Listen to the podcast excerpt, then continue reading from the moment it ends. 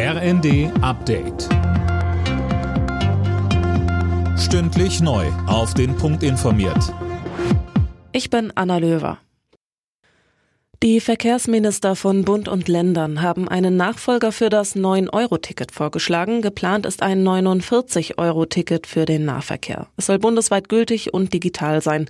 Bundesverkehrsminister Wissing sagte. Das Ticket soll ein Abo-Ticket sein, etwa so wie man es von anderen digitalen Diensten auch kennt. Man macht ein Abo und kann aber jederzeit auch kündigen. Das, glaube ich, ist ein äh, gutes Angebot für diejenigen, die sagen, ich brauche aber auch die Möglichkeit, mal nur für einen Monat zu fahren. Und deswegen haben wir diesen Weg gewählt.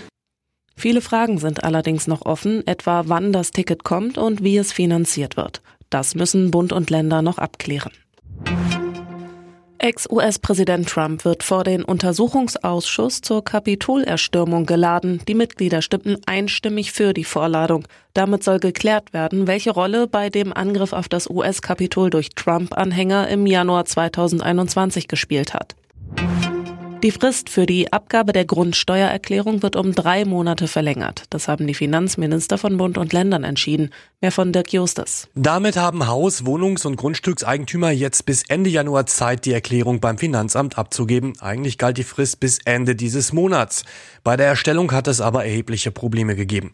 Nicht einmal jeder dritte Eigentümer hatte bislang seine Unterlagen dazu online abgegeben. Außerdem sind Steuerberater und Finanzbehörden derzeit überlastet. Und gegenwärtig gibt es auch andere Sorgen und Aufgaben, um die wir uns kümmern müssen, meint Bundesfinanzminister Lindner. In der Fußball-Europa League hat Union Berlin mit 1 zu 0 gegen Malmö FF gewonnen. Der SC Freiburg gewann mit 4 zu 0 beim FC Nantes.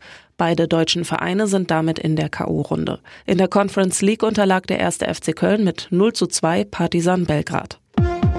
Alle Nachrichten auf rnd.de